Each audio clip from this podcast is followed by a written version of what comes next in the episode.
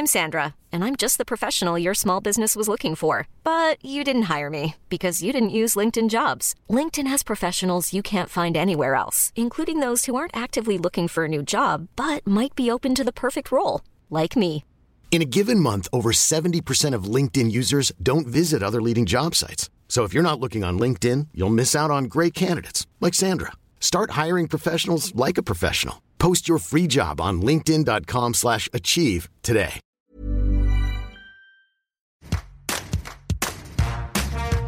Bonjour, vous écoutez Tout s'explique où on parle de sexualité, de santé et de société. Peut-on revoir son foyer, où l'on habite en couple depuis parfois 1 ou 30 ans, comme un lieu propice à l'érotisme? Parce que ce logement, qui fut peut-être un territoire des plaisirs, est devenu peut-être, là encore, un espace compartimenté, asexué, avec euh, l'espace des enfants, l'espace du bazar, la présence éventuelle des aînés, la proximité des voisins, et puis cette chambre matrimoniale, un espace dédié au sommeil, mais qui fut peut-être avant un espace du plaisir, de l'imagination, de l'intimité. Et quand on parle d'intimité, de sexualité, vous le savez bien, on parle du cerveau. Alors comment changer de perception, d'érotiser à nouveau ce foyer? C'est la question posée à Capucine Moreau, l'invitée de notre rendez-vous Tout s'explique. Elle est sexologue, créatrice de l'école de Capucine et elle a publié La créativité érotique dans le couple et le cahier d'exploration érotique aux éditions La Musardine. Avant de commencer cet entretien, rappelons qu'il n'y a pas de vérité définitive de normalité dans le couple. Parce que ce couple, il peut prendre des formes très différentes, des engagements hétérogènes, basés sur des histoires variées. On interroge donc ici un couple qui soit hétéro, homo, bi, trans, et qui verrait sa créativité érotique s'éteindre petit à petit dans son foyer. Capucine Moreau, bonjour. Est-ce que tout d'abord, cette perte de érotisation dans son foyer, c'est commun? Quand un, nouveau couple cohabite, se met à cohabiter, en général, l'érotisation du couple de la relation a tendance à diminuer. Pas le sentiment amoureux, on décide de vivre ensemble, de créer un projet, etc. Mais puisqu'avant, euh, on se voyait dans des moments choisis, on se donnait rendez-vous, on se préparait pour se voir, etc. Et en général, il pouvait y avoir pourquoi pas de la sexualité. Là, quand on se met à cohabiter, ben, on se voit euh, tout le temps, on se voit quand on n'a pas spécialement envie, quand on est fatigué, quand on est malade. Et puis on a aussi toutes nos représentations de ce que doit être un couple, la famille, etc., qui s'invitent dans le logement. Donc, euh, de fait, il y a assez rapidement quelque chose qui change.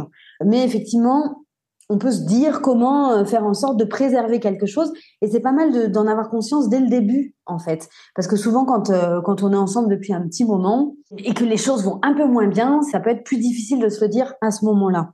Quelle réaction face à ce foyer qu'on habite, qui a vu ces espaces devenir totalement asexués? Sachant que les débuts, d'ailleurs, il peut y avoir des, flammes très intenses au début ou moins. Hein, euh, plein de couples se fondent d'ailleurs de différentes façons. Après, euh, il y a plusieurs façons d'envisager les choses. Alors c'est vrai que j'aime bien, euh, alors sans parler de normes, mais témoigner aussi de de, euh, bah, de la réalité hein, des choses, parce qu'on est dans une société quand même avec une forte injonction à la sexualité, et donc les couples qui ont une baisse de désir, une baisse de sexualité, ont tendance à culpabiliser, à ne pas en parler faire du conflit par-dessus euh, cette réalité. Et en général, bon, la culpabilité, la pression, c'est pas super bon euh, pour le désir. Donc j'aime bien rappeler que ce sont des situations euh, communément vécues. Alors après, il y a plusieurs possibilités. Certains, certains couples l'acceptent assez bien et en fait vont surtout, si je puis dire, capitaliser sur des périodes un peu extraordinaires, c'est-à-dire la période des vacances, quand on a la chance de partir en vacances et de partir dans un autre lieu, le fait d'être ailleurs, de pas avoir les contraintes habituelles, de pas avoir le travail, etc. Ça va raviver souvent un peu la créativité, l'espace pour l'autre et l'envie de l'autre. Une deuxième possibilité, c'est d'oser le penser. C'est-à-dire qu'en fait, là aussi, on a un mythe assez fort euh, dans le couple aujourd'hui, c'est euh, la sexualité devrait être spontanée. Donc ça devrait être spontané. Donc en gros, il faut pas le discuter, il faut pas le, travailler, il faut il ne faut pas œuvrer pour la sexualité, sinon ça veut dire que c'est pas naturel, etc. C'est des a priori qu'on a beaucoup. Alors la première chose souvent que je dis quand il y a des enfants, des petits enfants, enfin des grands enfants aussi, c'est de sécuriser le lieu qui est en général quand même souvent la chambre quand on a envie euh, d'avoir quelques ébats et notamment en mettant un petit verrou simple parce que c'est quand même compliqué d'être tranquille quand on sait qu'on est potentiellement interrompu. Euh, de s'autoriser aussi à avoir des sortes d'horaires spéciaux, c'est-à-dire réfléchir aussi à quand est-ce qu'on peut se retrouver pour euh, avoir des moments intimes. Parce que très souvent, on compte sur le soir, après le repas, euh, le lave-vaisselle, avoir couché les enfants. Euh, on se retrouve, c'est déjà 22h, 22h30, on a le boulot le lendemain, donc c'est en général quand même pas un super moment. Donc regardez si, tiens, est-ce qu'on pourrait pas se faire de temps en temps un 5 à 7 Aujourd'hui, il y a quand même beaucoup de gens qui ont des RTT, des horaires décalés. Et pourquoi pas se donner rendez-vous et euh, investir son logement quand il n'y a personne. Ce que je propose aussi, c'est d'aménager un espace, euh, la chambre où souvent on, dort dedans. Est-ce que quand on, a envie d'un moment intime, on peut le euh, faire un éclairage différent, essayer de pas avoir le, les linges qui pendent de partout, essayer d'avoir aussi un espace préservé de tout ça. Et parfois, il suffit d'un petit truc, le petit éclairage spécial, coquin, entre guillemets, euh, qui nous met dans une ambiance un peu particulière. Et justement, regardez comment les contraintes, parce qu'on a tous et toutes euh, des contraintes, évidemment, à la fois logistiques, de bruit, de d'espace, comment les contraintes peuvent aussi devenir un jeu.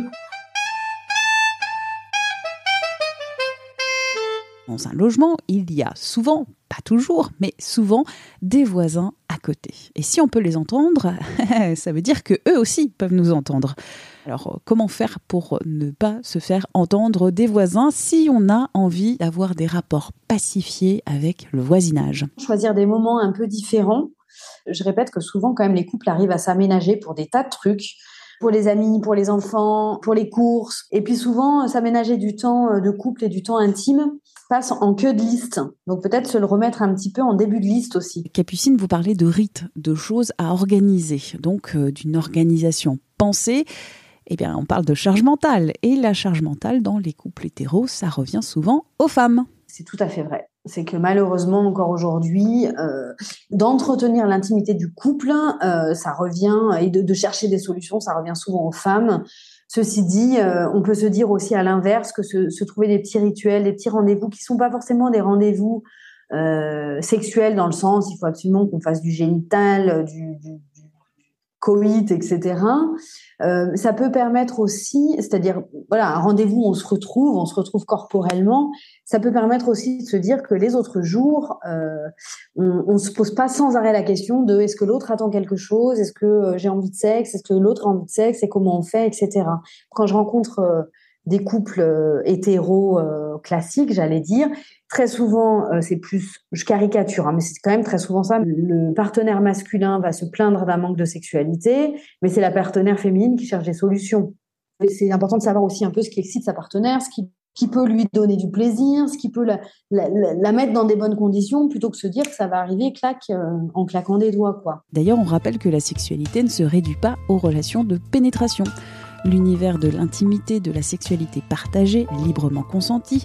Elle est bien plus riche que cela. On en a déjà parlé en podcast avec euh, Camille Tallet, sage-femme et ostéopathe, et aussi France Ortelli, autrice. Ben, merci de relancer là-dessus parce que justement, ça, c'est aussi euh, quelque chose qui est important et qui freine énormément la sexualité des couples cohabitants on peut avoir peur de commencer quelque chose, et c'est là où on perd aussi l'érotisation dans l'espace commun. C'est-à-dire, au bout d'un moment, je peux avoir peur d'aller rouler euh, une grosse pelle euh, à, mon, à ma partenaire, à mon partenaire euh, dans la cuisine, ou de passer une main sur une fesse, ou de faire un gros câlin un petit peu sensuel, parce que ça peut être signe d'une ouverture qui veut dire mécanique oblige, il va falloir qu'il y ait un rapport sexuel jusqu'au bout jusqu'au bout restant encore aujourd'hui beaucoup, la pénétration et la jouissance principalement masculine. Et du coup, on finit par se tenir à une juste distance euh, dans toutes les pièces de l'appartement pour pas euh, signifier quelque chose qui voudrait aller plus loin.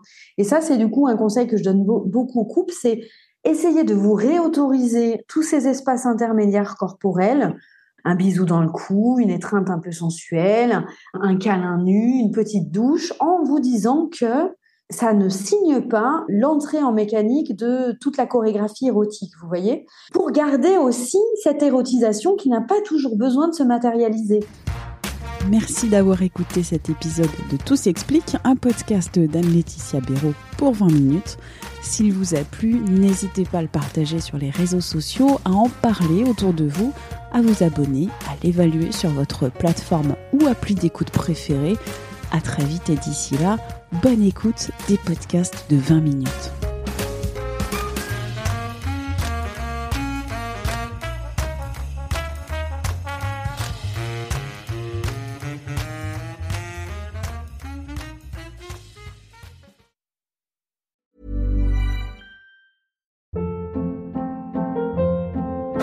Hold up. What was that? Boring. No flavor. That was as bad as those leftovers you ate all week. Kiki Palmer here, and it's time to say hello to something fresh and guilt-free. Hello Fresh. Jazz up dinner with pecan-crusted chicken or garlic butter shrimp scampi. Now that's music to my mouth. Hello Fresh. Let's get this dinner party started. Discover all the delicious possibilities at hellofresh.com.